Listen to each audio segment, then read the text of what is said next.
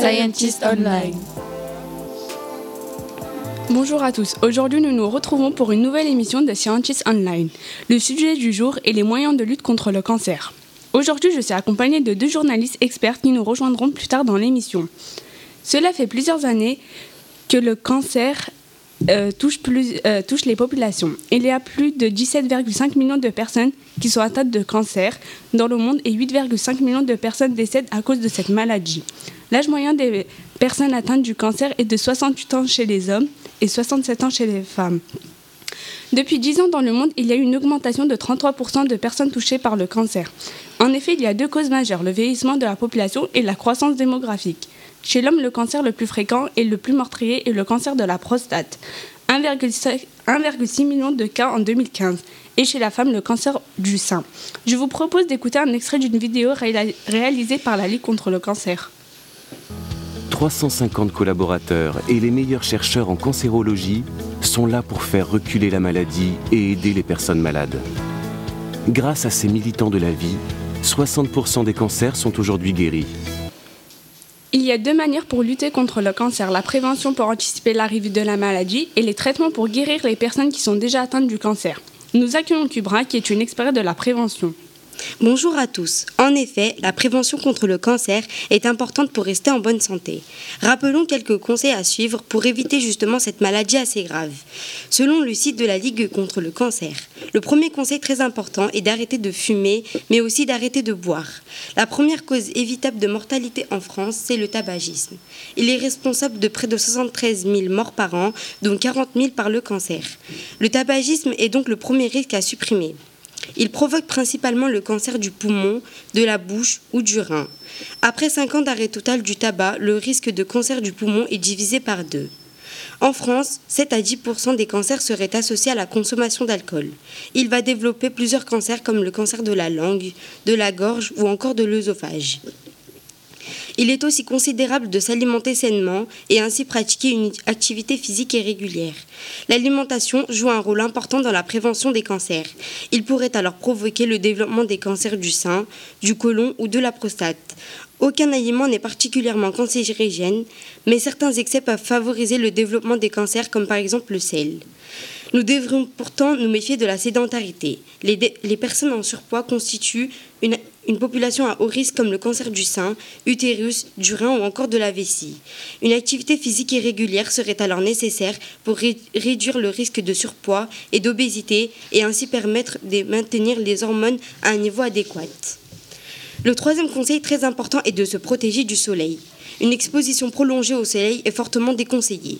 Chaque année, en France, environ 80 000 nouveaux cas de cancer de la peau sont diagnostiqués et 1300 personnes en meurent. Les risques sont que les rayons UVB provoquent des mutations au niveau des gènes des cellules. Les populations les plus touchées sont les enfants. Enfin, on ne le dira jamais assez, le dépistage est une étape majeure pour prévenir le cancer. Le dépistage reste une arme anti-cancer efficace. Plus vite il est détecté, mieux il se soigne. Se faire dépister, c'est mettre toutes les chances de son côté pour rester en bonne santé. Pour les femmes, entre 50 et 74 ans, une mammographie est à faire tous les deux ans. Merci pour votre intervention. Vous nous avez éclairé sur le sujet. Nous avons interviewé une personne de l'association La Ligue contre le cancer. Écoutons ses explications sur l'accompagnement des personnes atteintes du cancer. Est-ce que euh, vous pouvez nous dire comment vous accompagnez les personnes euh, au quotidien euh, dans votre association? Bah, C'est-à-dire qu'on propose différentes activités. Oui. Alors il y a toute la partie euh, psychologique avec euh, des entretiens avec une psychologue. Oui. Il y a des groupes de parole. Donc il y a des groupes de parole pour les malades, il y a des groupes de parole pour les patients et il y a des groupes de parole euh, pour les proches. D'accord. Enfin, les, les, malades, les patients, c'est les mêmes et pour les proches. Après, on a des, des, des activités euh, alors, on a de l'art-thérapie, de la sophrologie, du yoga, enfin un certain nombre d'activités. Qui sont les personnes qui, euh, qui aident ces personnes atteintes de ah, C'est les professionnels. D'accord. Là, les psychologues euh, sont des psychologues qui entourent les, qui voient les patients. Après, sur mettons l'art-thérapie, c'est une diplômée en art-thérapie. On a de la socio-esthétique, c'est une esthéticienne, voilà, mais qui ont une formation plus euh, centrée sur la maladie cancéreuse. D'accord. Voilà. Eh ben, merci beaucoup. De rien. Au revoir. Au revoir. Nous accueillons maintenant Elisa, experte en traitement contre le cancer. Veuillez l'accueillir avec des grands applaudissements.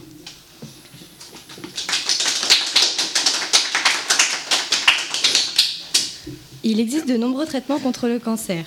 Il faut savoir qu'une personne atteinte du cancer peut être guérie de manière curative, c'est-à-dire de façon définitive, ou de manière palliative, c'est-à-dire de façon à ralentir l'évolution de la maladie. Par exemple, les tumeurs métastasiques sont des tumeurs solides qui se sont propagées à une autre partie du corps. Elles ne peuvent alors pas être guéries complètement car elles sont trop graves. Les traitements des tumeurs métastasiques maîtrisent et ralentissent la croissance des métastases, mais celles-ci ne disparaissent pas complètement. Les personnes atteintes de tumeurs métastasiques sont donc guéries de manière palliative. D'accord, mais Elisa, parlez-nous des traitements contre le cancer comme la chirurgie oncologique par exemple. Très bien. Premièrement, la chirurgie oncologique désigne l'oncologie qui est l'étude du cancer. Cette chirurgie consiste à enlever la tumeur cancéreuse lors d'une chirurgie. Il existe différents types de chirurgie. La chirurgie laser, quand le chirurgien opère au laser et non au scalpel. La cryochirurgie, quand on utilise le froid extrême pour détruire les tissus anormaux. Et encore bien d'autres cas. Cette technique est le principal traitement du cancer du poumon. Pour y parvenir, les chirurgiens procèdent à l'ablation du, ou des lobes atteints ou de la totalité du poumon. C'est la pneumectomie. Très intéressant. Y a-t-il d'autres traitements? Bien sûr, un des plus connus est la chimiothérapie. Elle consiste à administrer des médicaments aux patients afin de tuer les cellules cancéreuses ou de limiter leur croissance. Ces médicaments détériorent le matériel génétique des cellules cancéreuses qui se développent rapidement, ce qui entrave la division cellulaire et donc la croissance de la tumeur mais des cellules saines qui se divisent rapidement sont aussi endommagées, notamment les racines capillaires, ce qui engendre la perte de cheveux du patient. Ces médicaments sont administrés par perfusion lente dans une veine ou par voie orale selon la localisation du cancer. Il y a aussi l'hormonothérapie. Cette technique bloque la production d'hormones naturelles pour empêcher le développement des cellules cancéreuses. Contrairement à la chimiothérapie ou à la radiothérapie, qui cherchent à tuer rapidement les cellules cancéreuses, l'hormonothérapie vise à entraîner leur mort à plus long terme en créant un milieu hormonal qui leur est défavorable. Pour que cette technique marche, il faut que les cellules cancéreuses soient porteuses de récepteurs hormonaux. Pour savoir si le cancer est hormonosensible, il faut faire des analyses en laboratoire. C'est notamment le cas pour le cancer du sein et le cancer de la prostate. Voici les traitements les plus utilisés contre le cancer. L'utilisation des uns ou des autres dépend de plusieurs facteurs. Le type du cancer, le degré d'extension du cancer, la présence éventuelle d'autres maladies, l'âge de la personne et l'état général de la personne. Il existe encore beaucoup d'autres, mais il serait trop long de, tous les énumérer. Aujourd'hui, de nouveaux traitements se développent comme la thérapie cellulaire ou les traitements ciblés. Espérons qu'un jour tous les cancers puissent être guéris. Merci Lisa pour ces informations précieuses. Grâce à nos experts, nous savons comment lutter contre le cancer, cette maladie qui prend de plus en plus de place dans nos vies. Merci de nous avoir écoutés. À bientôt pour une nouvelle émission.